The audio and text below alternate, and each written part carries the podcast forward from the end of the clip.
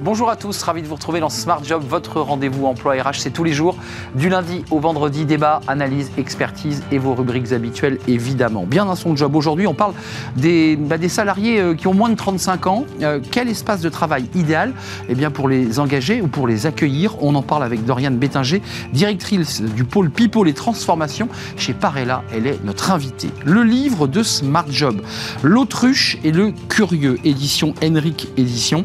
Euh, on va en parler parler avec son auteur Fabrice Gatti. Euh, il a un parcours euh, incroyable et ce livre lui-même est incroyable. On fera le point avec lui. C'est un livre holistique. Euh, les managers devraient d'ailleurs lire ce livre. Le cercle RH et le cercle des experts. On va parler des décrets d'application du projet de réforme des retraites. Deux décrets ont été publiés.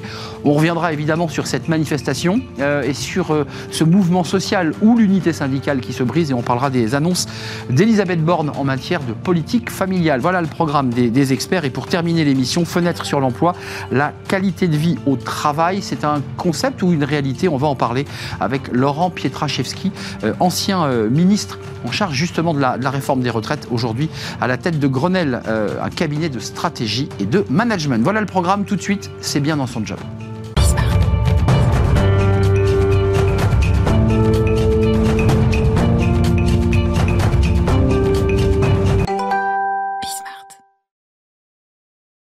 Bien dans son job. Comment euh, accueillir, engager ces salariés jeunes, euh, génération Y, génération Z, on ne sait plus trop.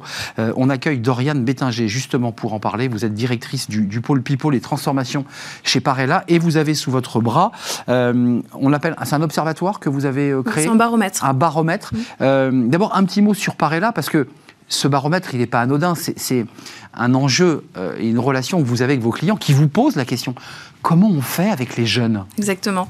Donc, euh, ça fait six ans qu'on mène un, baromètre pour mesurer les tendances, en tout cas le ressenti des dirigeants, mais des salariés euh, sur les modes de travail, le bureau, l'immobilier, parce qu'on est un cabinet de conseil. Et donc, nous, nos clients, se posent des questions. Je reste, je pars, je réaménage, mais surtout, ils ont envie de savoir comment les occupants vont vivre dans ces locaux et est-ce qu'ils vont y venir.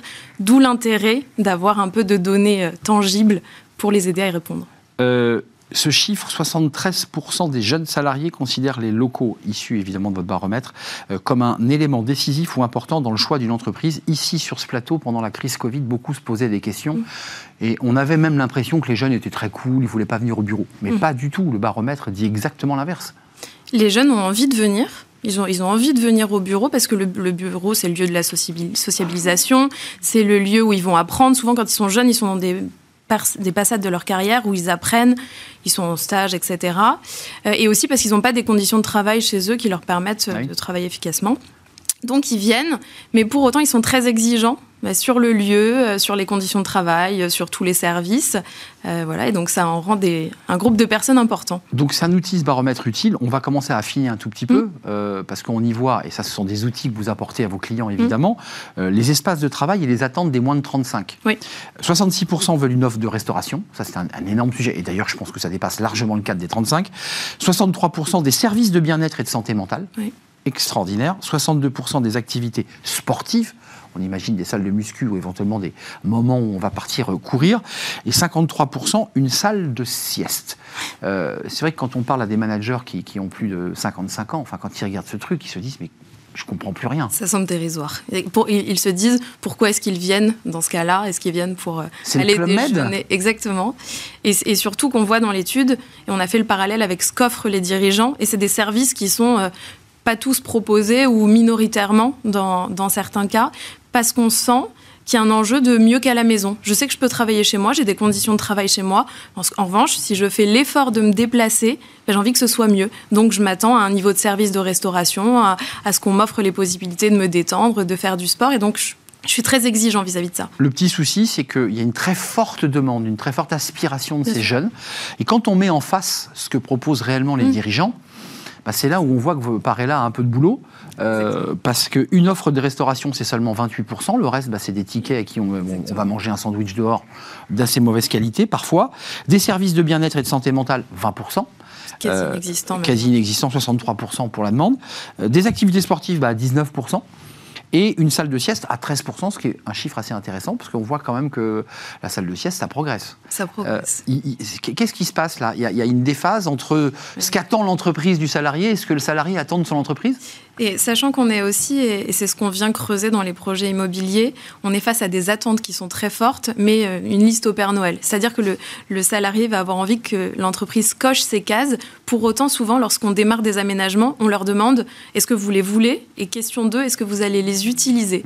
Et là, c'est un gadget ou vraiment vous Exactement. Et donc la salle de sport, oui, c'est important pour moi qu'elle existe. En revanche, peut-être que personnellement, je ne vais pas l'utiliser. Mais euh, mon entreprise coche toutes ces cases. Et donc là, l'employeur se dit est-ce que j'investis des mètres carrés, donc des euros, dans des services qui ne seraient pas tout à fait utilisés, d'où le fait d'utiliser des services hybrides et donc euh, des abonnements au sport euh, par ailleurs. Exact. Et, où, et les tickets restaurants. Exactement. On dit, bah, après tout, allez déjeuner où vous le souhaitez.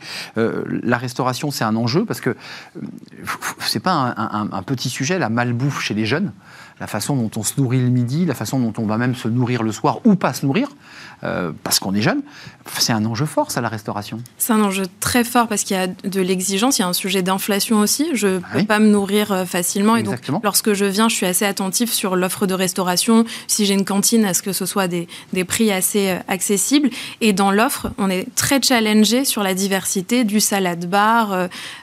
c'est vraiment une demande très forte. Et donc, la cantine historique que tout le monde connaissait, c'est vraiment derrière nous. Quasiment fini. Euh, un mot quand même sur le flex office, parce que ça, ça avait été un débat lancé dans des colonnes du Monde, parce que certains critiquaient le flex office, certains considéraient que ça ne marcherait pas. Cette génération-là, elle dit quoi par rapport à cette idée qu'on va prendre un bureau, n'importe lequel, en fonction d'un choix sur une appli euh, Ça marche ou ça marche pas?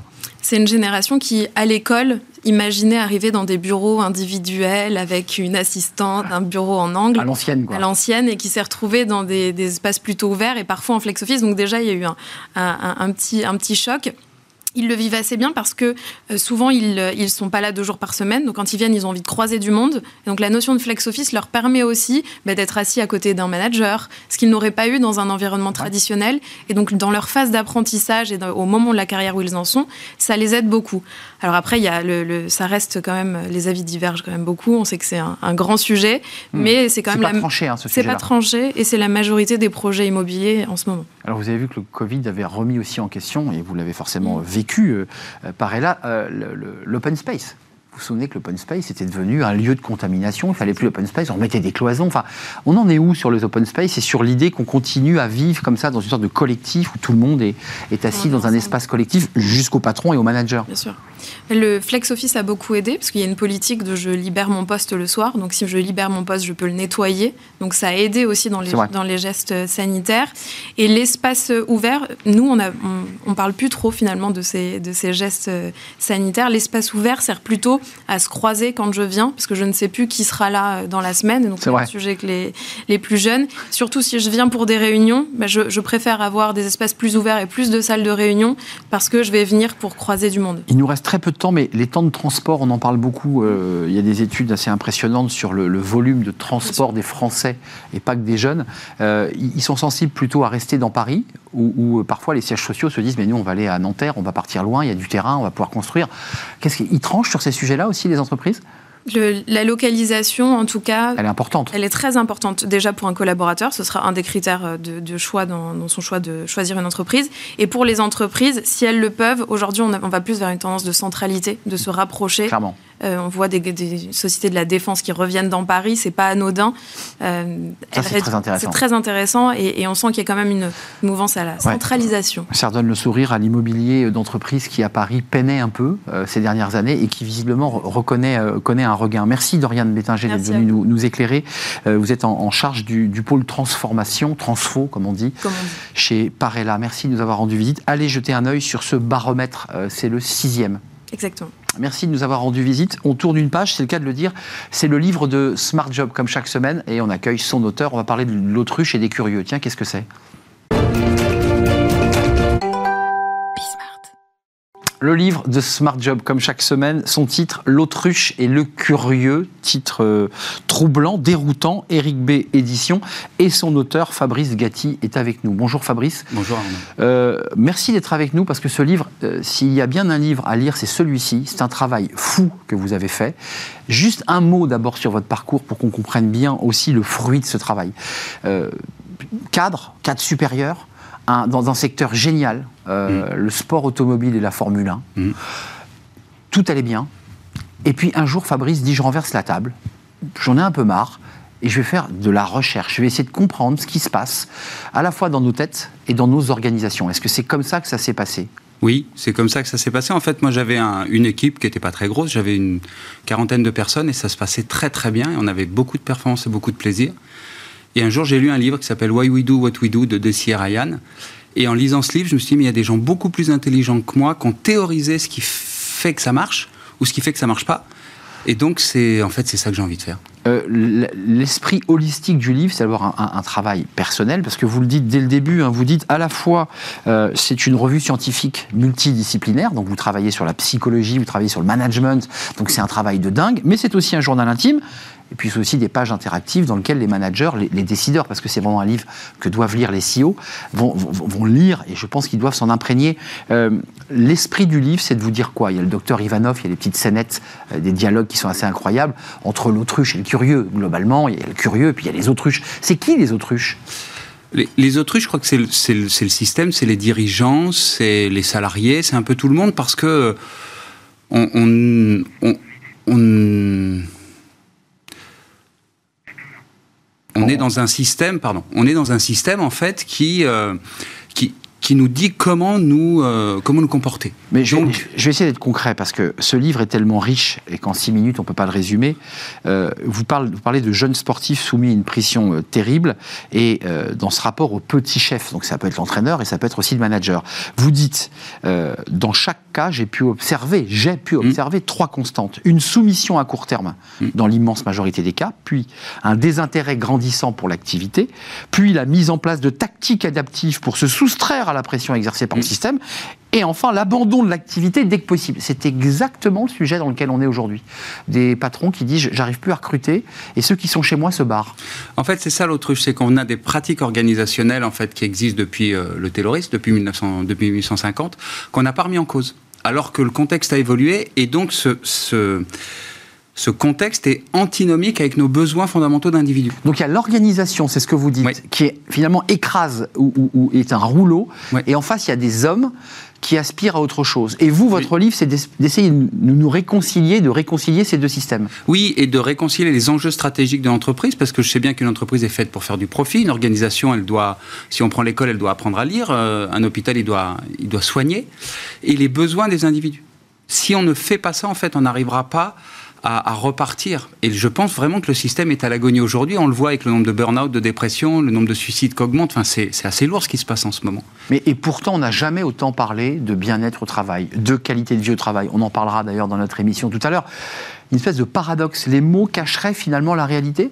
Oui, il y a un verbiage autour de ça, euh, Arnaud. Et, euh, et, en fait, c'est pas un saupoudrage managérial ou éducationnel qui va faire quelque chose. Il faut changer de modèle de pensée, en fait. C'est là-dessus qu'il faut aller. Ça part d'où? Ça part des décideurs qui disent, de toute façon, si je veux continuer dans 10 ans à, créer de la richesse, à embaucher et, à faire vivre ma boîte, il faut que je me transforme. Ça part d'eux Ça part du, du top? Oui, ça part, ça part du top et ça part, je, pense, d'un constat qui est on, on a tout créé autour d'une vision erronée de la nature humaine. L'homme n'est pas naturellement curieux, donc il a besoin d'être stimulé. Or, en fait, quand on regarde un enfant de 3 ans, il est curieux de tout, mais il perd cette appétence petit à petit au fur et à mesure qu'il rentre dans le système. Donc c'est là qu'on voit qu'il y a une influence du système sur nos comportements et sur notre bien-être et notre volonté d'apprendre et de nous développer. Euh, je le redis, c'est un livre d'une très grande richesse qui, qui contient aussi euh, une de magnifiques réflexions et, qui ouvrent l'esprit vraiment, euh, avec des références euh, d'auteurs, de spécialistes, de chercheurs. On voit qu'il y a eu un travail véritablement d'universitaire sur ce sujet. Et par ailleurs, vous avez et vous portez cette méthode craft. Mhm. Euh, compétences, relations, autonomie, finalité, talent. c'est quoi? C'est l'outil idéal pour, pour, pour faire cette bascule, pour peut-être nous remettre sur le, dans le droit chemin? Alors, c'est pas un outil, c'est pas un outil, Arnaud, je me permets. Allez-y, allez-y, allez-y. C'est une, c'est une approche et c'est une philosophie. Donc ça part d'un triptyque qui est de dire on ne peut pas décontextualiser les choses. Donc il y a une interdépendance entre le contexte, les dirigeants et les acteurs. Donc on doit partir, changer notre vision sur la nature humaine et adopter une vision positive. L'homme a envie de se développer s'il est mis dans les bonnes conditions. Donc de ne pas être dans le contrôle systématique, mais plutôt dans l'idée je te fais confiance, je t'accompagne et on grandit ensemble. Oui, mais la confiance est un résultat c'est pas une injonction. Donc c'est parce qu'on va se comporter d'une certaine façon, c'est parce qu'il va y avoir un contexte que ça va générer de la confiance. Donc j'ai beaucoup utilisé le sport et observé le sport parce qu'en fait on peut pas se permettre d'être médiocre en sport. Le résultat il est immédiat, on le voit. Donc vision positive de la nature humaine. Deux, sortir du dogmatisme et de la pensée linéaire et déductive et chiffrée. Ça, donc ça, donc ça, pour se dire en fait, il y a une complexité de la réalité et je suis obligé de l'intégrer. Je ne peux pas faire autrement, sinon c'est une illusion. Et puis trois, c'est ce que je m'appuie beaucoup sur les travaux de François Dupuis, qui est un sociologue d'organisation, une connaissance élaborée. Qui fait la préface du livre. Oui, j'ai été très touché, mais c'est d'avoir une connaissance élaborée des situations. Un médecin, un chirurgien, quand il intervient auprès d'un patient, il ne le fait pas sans un diagnostic. Nous, on va tout de suite aux solutions. On dit il faut faire l'agilité, il faut faire le il faut faire. sans savoir si l'organisation peut le faire ou pas. Donc il faut un diagnostic, j'allais dire, dans les entreprises, mais vous, vous allez beaucoup plus loin. Il faut un diagnostic global. Il faut une prise de conscience globale. Comment vous faites Vous faites le Tour de France avec votre livre sous le bras et vous allez voir tous les patrons du CAC, vous allez voir. Non, mais comment on fait bah avant de nous quitter C'est l'idée. C'est l'idée. C'est de créer un observatoire de la connaissance où on va dire quelles sont les conditions favorables au développement des individus et une société plus équilibrée. Hmm. Donc c'est soit on se montre curieux, soit on fait l'autruche et on continue les pratiques organisationnelles depuis 150 ans qui produisent ce que ça produit aujourd'hui. Lisez ce livre, c'est un, travail dingue que vous avez fait et qui est finalement aussi le, prolongement de votre changement de vie. C'est ce, qui, ce qui conduit et ce qui a construit aussi cette transformation et c'est le fruit de ce changement de vie dans ce livre. Donc il y a beaucoup, beaucoup de choses. L'autruche et les curieux, peut-on reféconder sérieusement la pensée managériale et les organisations? Édition Eric B. Édition. Merci à vous, Fabrice Gatti, d'être venu nous rendre visite. J'aurais bien aimé rester avec vous plus longtemps et, j'en suis désolé. Préface de, de François Dupuis, ce sociologue que vous citiez. Euh, on est bien d'accord, il est bien sociologue Oui, sociologue des organisations. Des organisations. Merci à vous. Lisez donc ce livre une dernière fois, bon sang. Euh, on tourne une page, on fait une courte pause. C'est les experts de, Smart Job, évidemment, comme chaque semaine, avec d'un côté les décrets d'application de la réforme des retraites, donnant le sentiment que tout ça est derrière nous, une manifestation et déjà des divisions dans le front syndical. On va en parler avec mes invités, puis on parlera aussi des annonces d'Elisabeth Borne, c'était à Angers, euh, sur la politique familiale, les places en crèche. Mais on fait comment avec une pénurie de main-d'œuvre aussi importante dans les métiers de la petite enfance. On en parle avec nos experts, c'est juste après la pause, et je les accueille.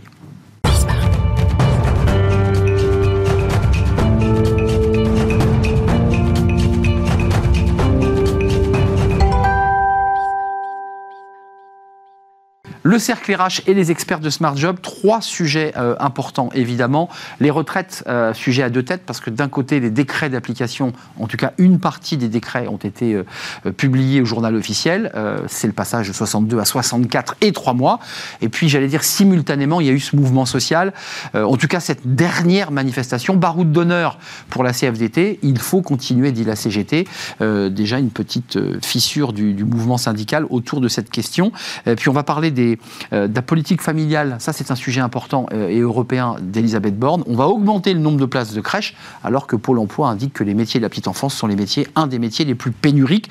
Comment faire, évidemment? Et puis on parlera de la réindustrialisation, parce que je sais que ça tient à cœur à mes invités qui sont sur le plateau. Pascal Johannin, ravi de vous accueillir. Bonjour Arnaud. Directrice générale de la Fondation Robert Schuman. Et vous, vous avez virtuellement sous le bras euh, le rapport Schuman 2023. Il est virtuel.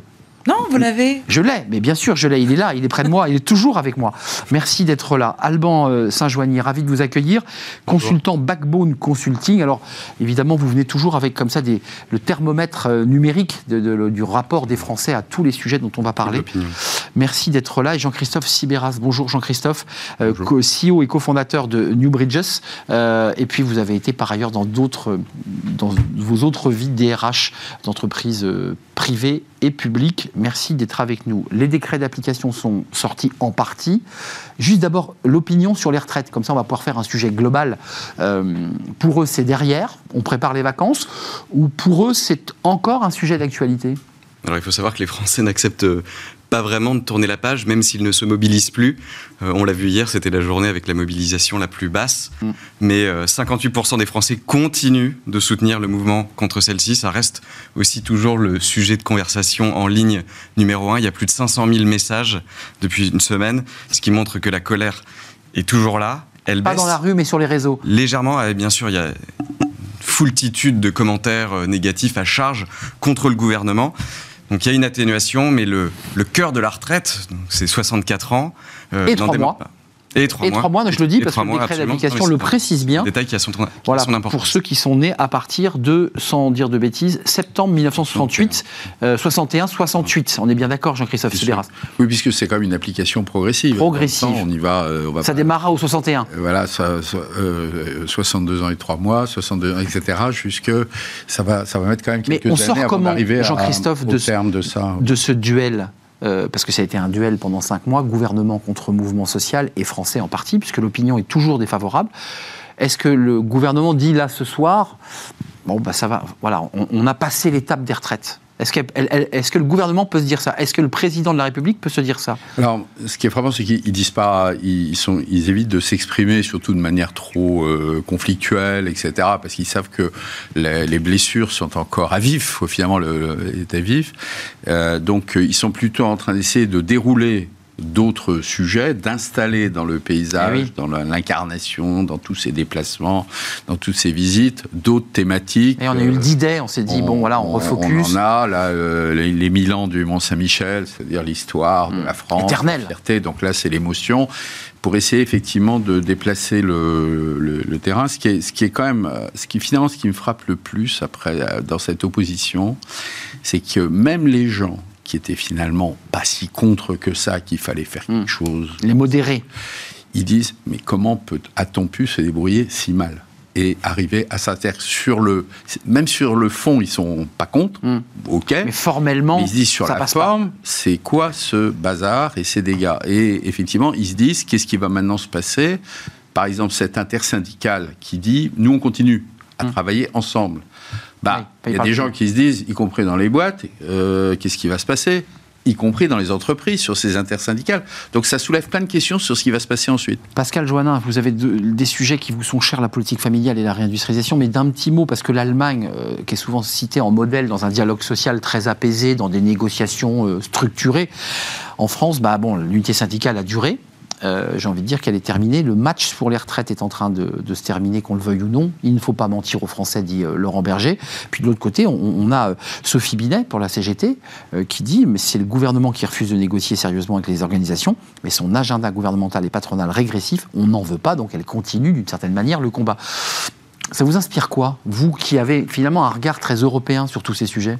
En Europe, on est content que la réforme des retraites ait, été votée mm. parce que la France est attendue sur les réformes.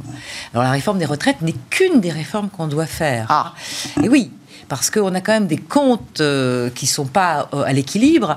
Et nos amis européens, notamment du Nord et allemands, euh, se disent mais bon, on est ensemble dans un même bateau, on a la même monnaie, on a les mêmes règles puisque c'est un marché unique, etc. Donc tous les pays ont fait des efforts. Alors je rappelle que sur la retraite, on va pas se mentir, la France était le dernier wagon où en effet tous les autres pays sont passés à, au niveau de l'âge hmm. à une limite qui est bien supérieure aux 64 ans et 3 mois aujourd'hui. Donc même ça, on n'a pas, pas été capable d'aller jusqu'aux 65 ans, qui sont à peu près la norme. Jean-Christophe dit que c'est la méthode hein, qui a péché. non, mais la, méthode. Ah oui.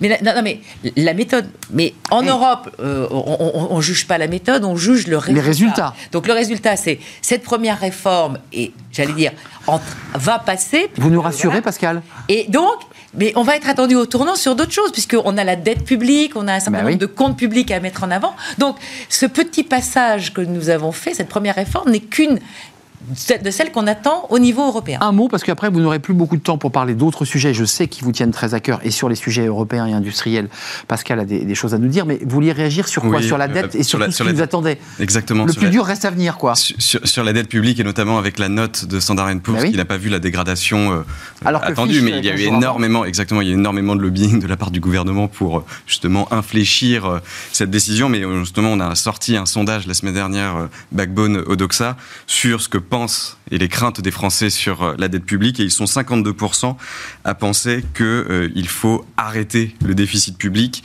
au risque de ralentir l'économie. Donc avec des mesures forte. Comment est-ce qu'on fait pour réduire la dette publique On la voit venir à la réforme, hein, quand même. Hein. exactement, mais ils sont 53% à vouloir diminuer, les Français, hein, diminuer le nombre de fonctionnaires. Ah et ils sont 60% à vouloir réduire les aides sociales. C'est le fameux euh, combat de Gabriel Attal pour la fraude sociale qui a euh, d'ailleurs très bien imprimé dans l'opinion. Ça, c'est aussi un nouveau marqueur. Ce que vous évoquiez tout à l'heure, c'est ces, sujets marqueurs. C'était un des sujets marqueurs en disant, attendez, fraude sociale, on va régler tout cela. Un dernier mot, parce que ça, c'est un sujet fondamental. Pascal nous dit, bon, les retraites, à peu près fait, on va dire, en tout cas vu des Européens. Puis il reste encore plein de choses. Les, grandes réformes qu'on évoque, réduire le nombre de fonctionnaires, enfin, ça fait exploser euh, cinq républiques, ça. On est un des, on est un des pays où le, le, poids de la fonction publique, enfin des fonctions publiques, des les collectivités locales, les hôpitaux, est, très élevé. Enfin, la, proportion, un peu plus de 5 millions euh, euh, par rapport à 23 ou 24 millions d'actifs dans le privé. Donc le poids de la fonction publique est très important. effectivement, ce qui caractérise le statut des fonctionnaires, je l'ai été d'ailleurs, euh, c'est effectivement le statut est extrêmement rigide. Là, pour le coup, quand on veut faire des réformes dans le public, il y a une rigidité institutionnelle. Et effectivement, objectivement, ça, c'est une des choses sur lesquelles Emmanuel Macron, qui pourtant est plutôt remarquable dans le genre, je dis que je vais faire quelque chose, je le fais le réformateur. Il y, a un domaine où effectivement on peut dire qu'il a rien fait, mais rien. C'est euh, la fonction publique. La fonction publique. Avec une négo sur les salaires. L'évolution hein. dès 2017. Et effectivement, euh, c'est assez euh, troublant et c'est probablement une, et, si, et, là, on se dit, même lui, il n'y arrive pas. Hmm. Donc, qui pourrait faire quelque chose C'était encore au XXe siècle, enfin, début XXIe, Nicolas Sarkozy sur la réduction du millefeuille. Rappelez-vous, ça a provoqué un millefeuille en plus, une étape en plus avec les métropoles. Il voulait supprimer les départements, on a gagné les métropoles. Donc, on n'a pas réussi notre coup. Tournons la page des retraites. Je sais qu'on va en reparler puisque les décrets sortent peu à peu et que peut-être la bataille se fera sur les réseaux sociaux et dans les urnes, puisque les Français, évidemment, euh, vont devoir voter aux, européennes, il faut, le préciser. Euh, un mot sur euh, Elisabeth Borne à Angers qui lance alors un très grand programme, là aussi c'est un marqueur intéressant, la politique familiale française, 200 000 places d'ici 2030. Tiens, je donne la parole à Pascal, parce qu'on cite alors cette fois-ci en contre-modèle le modèle familial allemand. Euh, qui, accompagne très peu les femmes. Beaucoup de femmes restent à la maison pour garder leurs enfants. On a une politique familiale en France bah, qui, est, un modèle. Oui, alors c'est très important cette, euh, cette euh, annonce sur la petite enfance parce que on, a vu, on voit dans la, la, corrélation entre la démographie et ce qui aide les femmes quand elles ont des enfants. En France, on a un système que toutes les toutes les européennes envient, c'est-à-dire que vous avez en effet des systèmes de garde d'enfants, ah pas forcément privés, publics, mmh. et donc vous pouvez être, euh, avoir une famille et retourner au travail pour les femmes. C'est l'objectif. Alors qu'en Allemagne, dès que vous êtes, euh, ou dans d'autres pays, mais en Allemagne notamment, le taux de démographique est beaucoup plus faible. Hein. on est quasiment à 1,3 et donc, euh, alors que nous sommes à 1,8. Hein, je rappelle que le renouvellement c'est 2,1. Donc on est tous les deux en dessous. On est tout en dessous, mais on est quand même mieux. Et donc tout ça, ça contribue à, en effet, et euh, en Allemagne, donc il n'y a pas de, il a pas de, il a pas d'aide. Donc en effet, les, les, femmes qui se retrouvent finance, soit en finance, soit, restent à la maison. Finance, soit elles ont, elles restent à la maison, elles abandonnent leur travail, etc. Donc en effet, il y a des projets européens pour justement développer ces systèmes de garde à partir de 3 ans ou 6 ans dans tous les pays européens qui n'en sont pas dotés. Et on voit donc que ça fait un peu tache d'huile, justement pour essayer que cette démographie européenne reparte un peu à la hausse, parce que nous sommes un continent qui vieillit et qui ne se renouvelle pas. Euh, côté c'est un sujet là vraiment important, au-delà de la prégnance des retraites et de, tout ce que vous avez lu, la politique de la petite enfance, 100 000 places d'accueil supplémentaires pour les jeunes enfants d'ici à 2027, avec l'objectif d'aboutir à 200 000 places en 2030. Euh, ça réagit comment? Parce que la réalité des Français aujourd'hui, c'est que souvent ils ne trouvent pas de place en crèche, mais que la réalité, c'est que les crèches ne trouvent pas de salariés non plus pour travailler dedans. C'est ça l'enjeu. Hein. Exactement. Et alors il faut savoir que c'est un sujet qui est très sensible dans l'opinion, celui de la ah petite enfance. C'est un secteur qui est en crise globalement. Et euh, d'ailleurs, on voit que euh, suffit de regarder les vidéos de témoignages des parents sur les réseaux sociaux et notamment sur Facebook qui euh, expriment tout leur désarroi face à ces maltraitances, leurs enfants malmenés. suffit de regarder le réseau de crèches People and Baby. Regardez, il y a une crise par mois. Chaque fois, des enfants molestés, Avec des drames qui vont jusqu'à la mort. Il hein. faut quand même préciser qu'un ah, enfant est mort. Absolument, et ce qui rend en fait l'émotion très vive. Quand on touche aux enfants, c'est touché presque au sacré. Et la qualité du service. Hein. Tout, à fait. Euh, et, pour, continuer euh, là-dessus, il y a aussi même l'image du métier euh, qui est totalement dévalorisée, sous-considérée. Il faut redonner ses lettres de noblesse. J'ai une amie qui a ouvert une crèche dans le 20e arrondissement. Il me dit impossible de trouver du personnel qualifié. Jean-Christophe, là je m'adresse à, l'ancien DRH et qui a quand même un regard précis. C'est quand même un grand écart. Là aussi, c'est un marqueur de communication. On parle d'un sujet en annonçant 200 000 places pour dire aux parents regardez, on s'occupe de ce sujet. Mais la première ministre sait très bien que dans le top 10 des emplois les plus pénuriques, il y a en troisième position les métiers de la petite enfance. oui. C'est injouable. Juste pour dire quand même que, un, c'est un domaine où la France est très bonne. Et depuis longtemps. Et grâce à ça, il s'est passé deux choses en France. Le doublement du taux d'emploi en féminin en 40 ans. Donc l'égalité homme-femme, c'est aussi de permettre des femmes de travailler mhm. et d'être autonomes. Et la deuxième chose, vous l'avez très bien dit, c'est les femmes font plus d'enfants qu'ailleurs, même si ça a un peu baissé depuis 3-4 ans. Donc au fond... Il y a une politique familiale dynamique. Il y avait un ministre du Travail qui avait dit à Michel Sapin, qui le rencontrait, il dit « Oh, la France, vous êtes un pays formidable ». Alors quand un ministre français arrive à Berlin, on lui dit « un pays formidable euh, ». Il dit « vous êtes... » Alors là, il s'est dit bah, « qu'est-ce qui se passe ?» Et il dit « en France, les femmes travaillent et font des enfants, les deux, hmm. en même temps. Quel bonheur Parfois, on oppose euh, la natalité et le travail. Donc vous avez, vous cochez parfaitement les cases, et c'est vrai que c'est plutôt une réussite française. Là, effectivement, il se trouve que j'ai un petit mandat d'élu local, je m'occupe en particulier des RH dans ma commune. Effectivement, ah on a huit crèches. Le tropisme. On a huit crèches, et effectivement, les pénuries de recrutement. Vous aussi. Des assistantes maternelles. Mais il faut les payer plus, Jean-Christophe Jean Alors, revenons à la fonction publique. Nous avons huit crèches, fonction publique territoriale. Bon, eh ben, je ne peux pas les payer plus que la grille, salariale de la fonction publique. Hmm. Et comme dans ma petite commune, nous sommes près de Paris, et Paris a un statut spécial, et c'est plus, c'est mieux payé parce qu'ils ont un statut spécial, mais la petite commune qui est en concurrence, donc on a un mal de chien. Alors qu'est-ce qu'on a fait très juste. On a fait plusieurs choses. D'abord, on a recruté des jeunes apprentis, parce que l'apprentissage des jeunes, dans ce hmm. métier comme d'autres, c'est quand même le sourcing par l'apprentissage. Deuxièmement, on essaye de donner aussi quelques avantages non grilles indiciaires. Hmm. Euh, prime non, par exemple, bon, on nous a un peu grondé, d'ailleurs, je me suis dit, comme dommage, on s'est dit, bah, on peut vous donner une voiture de fonction on, on, puisque c'est pas la grille. Mhm. Bon, après la chambre régionale des comptes nous dit, bah, une directrice de crèche, elle a pas besoin de voiture. Je dis, bah, bah oui, mais bon, travail. Voilà, mais bon, et donc, bon, donc il faut quand même. On parlait de la réforme de la fonction publique. Si on veut aussi Ça, un sujet, que le secteur public euh, s'améliore et le secteur public est très présent dans ce domaine, mm. eh bien, il faut aussi, aussi assouplir un certain nombre de règles si on veut une, tirer des jeunes. Une minute chacun, parce que euh, sinon notre dernier invité n'aura plus le temps pour s'exprimer. Il faut partager ce, temps. Euh, ST Microelectronics 2,9 milliards d'euros dans une usine accro. On a beaucoup parlé de l'usine des batteries euh, qui, est mm. sortie là et, dont les salariés vont rentrer prochainement après formation. Là, c'est euh, les fameux semi-conducteurs dont on nous a beaucoup parlé pendant la, la crise Covid puis la crise ukrainienne. Euh, c'est un projet euh, dire, européen, enfin c'est ST Microélectronique, c'est en France, mais c'est une dynamique européenne ça. Mais c'est une dynamique européenne parce que l'Europe a décidé de réduire ses dépendances. Ben oui. On l'avait vu avec la crise du Covid, on le voit maintenant avec euh, l'Ukraine, donc c'est une indépendance énergétique, une indépendance industrielle. Et on a trop désindustrialisé partout en Europe et principalement en France, plus qu'en Allemagne et qu'en Italie. Et donc on voit bien que tout tous les pays sont un peu en concurrence et on est en concurrence avec qui? Avec les Chinois, ou avec les Américains.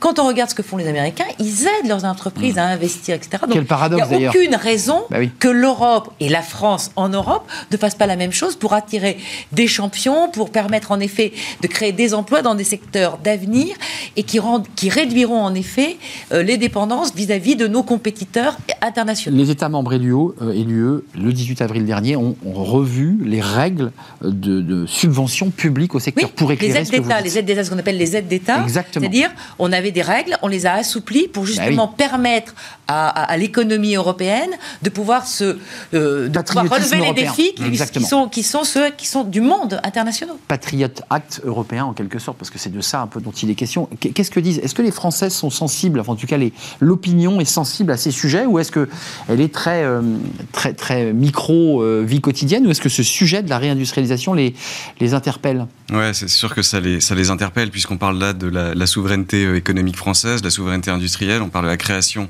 d'emploi. Ce qui est intéressant, c'est que même si l'annonce est passée de manière un peu inaperçue, puisque l'œil médiatique était plutôt euh, focalisé sur, euh, les retraites, sur les retraites euh, hier, j'ai relevé quand même plusieurs commentaires négatifs à la marge, certes, mais du type quel pillage, les tâches lesquelles l'État lâche 2,9 milliards pour implanter une usine de semi-conducteurs, cadeau offert à ST Microelectronics, soit plus qu'un un quart du fameux déficit des retraités de 11 milliards, ce qui vient illustrer aussi l'esprit de contradiction français, c'est à la fois de critiquer, de dire là, il faut des emplois chez nous. Il y a, ça rejoint un peu l'idée de la dette publique, c'est la fin de l'argent magique. En fait, les Français ne veulent plus de cet argent magique. En même temps, on a été un peu dupé pendant le Covid, puisque l'argent magique a quand même coulé à flot euh, pendant le Covid. Il dit ça, hein. mais si en effet l'investisseur va de l'autre côté du Rhin ou d'un autre côté, ils vont se dire ah mais pourquoi on l'a pas fait nous? Donc c'est exactement c'est l'esprit de contradiction. Une schizophrénie en disant on veut pas ça, mais euh, ils sont bien contents de les avoir chez nous plutôt que chez le voisin. Merci à vous trois. Euh, merci à vous Pascal Joannin. Diversification et ah. sécurité des approvisionnements. C'est vous qui aurez eu le dernier mot, Pascal Joannin, directrice générale de la Fondation Robert Schuman, avec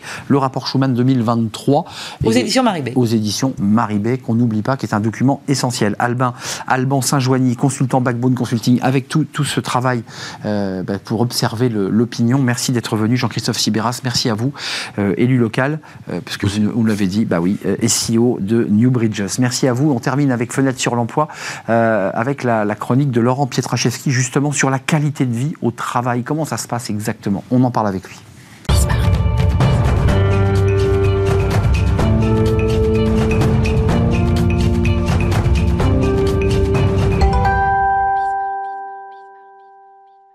Notre rubrique Fenêtre sur l'emploi avec euh, Laurent Pietraszewski, comme, chaque mois, c'est un vrai plaisir de vous accueillir, euh, Laurent. Euh, vous avez votre cabinet de consultant Grenelle et vous êtes ancien ministre. Vous avez été en charge de la réforme des retraites, mais aussi de la santé au travail. C'est important d'en parler. Et aujourd'hui, focus avec vous, c'est très intéressant sur la qualité de vie au travail, on est bien d'accord, mais vous avez envie d'aller un peu plus loin. Euh, est-ce que c'est vous qui êtes euh, à l'origine de, de, ce qu'on appelle la QVCT Parce qu'il faudrait que nous, nous décrypter les acronymes. C'est vrai, vous avez raison, les, les, choses ont bougé, Arnaud. On est passé de la QVT, de la qualité de vie au travail, à la qualité de vie et les conditions de travail. C'est pour ça qu'on a sauté. Alors, oui, euh, j'y suis un peu responsable, mais on va d'abord euh, renvoyer cette belle responsabilité aux partenaires sociaux, parce que euh, sur le fond, l'histoire, c'est celle du dialogue social dans notre pays autour des conditions de travail. On a, si on regarde ce sujet de la QVT. On a un accord national interpro qui date de 2013, qui pose hein, d'ailleurs tous les fondements hein, de la qualité de vie au travail et qui d'ailleurs va très largement inspirer la qualité de vie des conditions de travail qui, elle, est arrivée dans un deuxième temps. C'est l'ANI euh, de 2020, celui qui est plus connu sur euh, le thème de la santé au travail. Mais nous avons bien euh, une évolution qui est due au dialogue social cette nouvelle qualité de vie des conditions de travail, elle repose sur six dimensions, ce qui, donne plus de force, quoi, plus d'ampleur à ce, à ce concept. Mais je sais que vous aimez pas ce mot. C'est pas un concept, c'est une réalité. Oui, c'est une réalité. Et puis, et puis sur le fond, euh, l'évolution de la QVT vers la QVCT, c'est pas que le dialogue social, euh, c'est pas que euh, la loi, c'est pas que le code du travail. Même si d'ailleurs, je, le précise, hein, il y a une obligation hein, de négocier sur la qualité de vie et des conditions de travail. C'est euh, d'abord une, une, réalité pour euh, à la fois les salariés et les employeurs. Je regardais d'ailleurs une étude assez récente de, de Malakoff Médéric de 2022 sur l'engagement des salariés qui, qui, rappelait que euh, les conditions de travail, c'est le deuxième critère le plus important pour les salariés pour qu'ils s'engagent dans l'entreprise? Euh, Les six critères, c'est quoi? Parce que euh, il y a le dialogue professionnel, le dialogue social, vous l'évoquez, et il est le fruit d'ailleurs d'un dialogue, mais il y a euh, la, santé, les compétences, le parcours. C'est très riche en fait ce, ce, concept-là. C'est vrai. Et d'ailleurs, c'est un peu le risque. C'est pour ça que vous avez utilisé concept. Et bah, puis, pas tout à fait tort. Le, le risque, c'est que ça a été très large. Oui, très large, et peut-être trop large. C'est pour ça qu'il fallait rajouter le C de conditions de travail. Parce que quand on regarde le sujet à l'origine sur 2013, on s'intéresse à l'ambiance, à la culture d'entreprise, à l'intérêt au travail, aux conditions de travail, mais aussi au sentiment d'implication, au degré d'autonomie et de responsabilité, à l'égalité, l'égalité professionnelle, au droit à l'erreur, à la reconnaissance euh, du travail réalisé. Alors effectivement, là-dedans, euh, Arnaud, vous avez raison, les employeurs, les partenaires sociaux en général, dans les entreprises et dans les branches, ont parfois choisi d'attraper plutôt une partie qu'une autre. Et, en fait, pas d'embrasser l'ensemble. Ben oui, et puis le risque, on l'a vu, c'est, de travailler plutôt sur l'ambiance de travail. Euh, ça, c'est facile. Les ah, je sais pas si c'est facile. plus facile. On va prendre un exemple. Si vous êtes dans une entreprise et que vous décidez que vous allez fêter, euh, et c'est vachement bien, hein, euh, les anniversaires de tous les collaborateurs. Et en plus, euh, pour ceux pour qui ça tombe sur des chiffres ronds, vous faites un petit pot. Bon, bah, c'est sympa. Hein, c'est vrai que c'est sympa. un petit cadeau au passage. et peut-être, c'est, super. Mais très franchement, on peut pas dire que c'est un élément significatif de l'amélioration des conditions conditions de travail. Au mieux, vous avez travaillé l'environnement.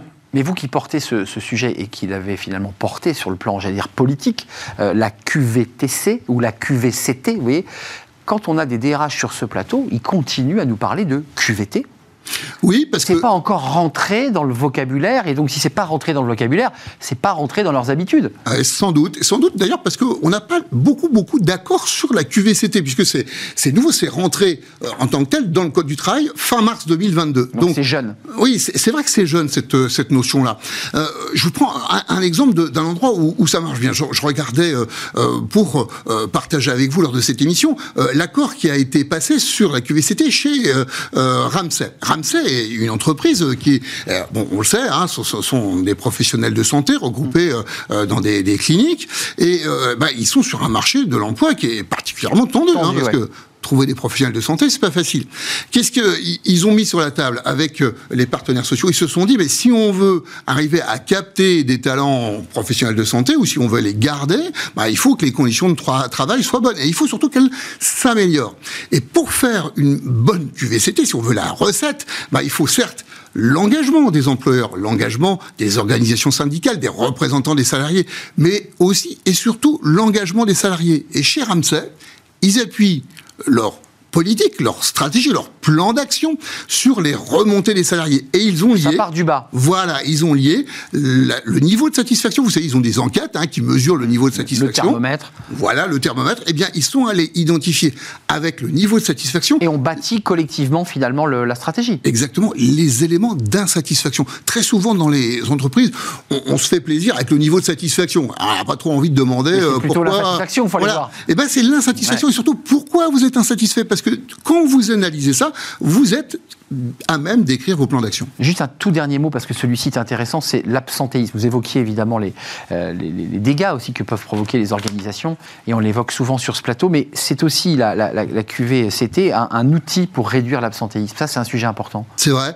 vous avez raison, c'est efficace. C'est à la fois efficace sur la mobilisation, l'engagement des salariés, on vient de le voir, mais c'est du coup euh, presque une des conséquences aussi euh, du quotidien, efficace sur l'absentéisme, parce que sur le fond, quand vous vous sentez concerné par votre environnement de travail, mais aussi quand vous ressentez que votre environnement de travail, vos, managers, euh, sur le fond, la façon dont on vous prend en compte à titre individuel dans le boulot, ben voilà, et eh ben on, on, vous tient en compte, on prend en compte vos attentes, et eh bien ça fonctionne et vous êtes fatalement moins absent. Donc, donc de la reconnaissance, de l'intérêt pour le travail du collaborateur, et, les choses euh, iront bien.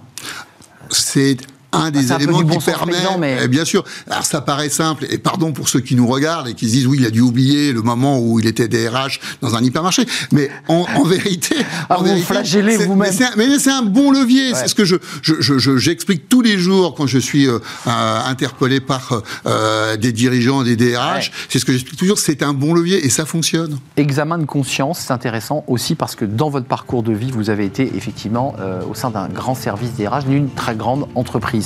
Merci Laurent Pietraszewski d'être venu nous éclairer sur ce concept, parce que les DRH, maintenant je vais les challenger hein, sur le plateau, c'est QVCT, on dit plus QVT. Merci de nous avoir éclairé Laurent Pietraszewski à la tête d'un cabinet de conseil Grenelle. Merci à vous, merci de votre fidélité, c'est un vrai plaisir de partager cette euh, émission comme chaque jour. Merci à toute l'équipe, Raphaël à la réalisation, merci à Alexis au son et merci à l'équipe de programmation, bien sûr Nicolas Juchat et Alexis que je salue. Merci à vous et je vous dis à demain. Bye bye.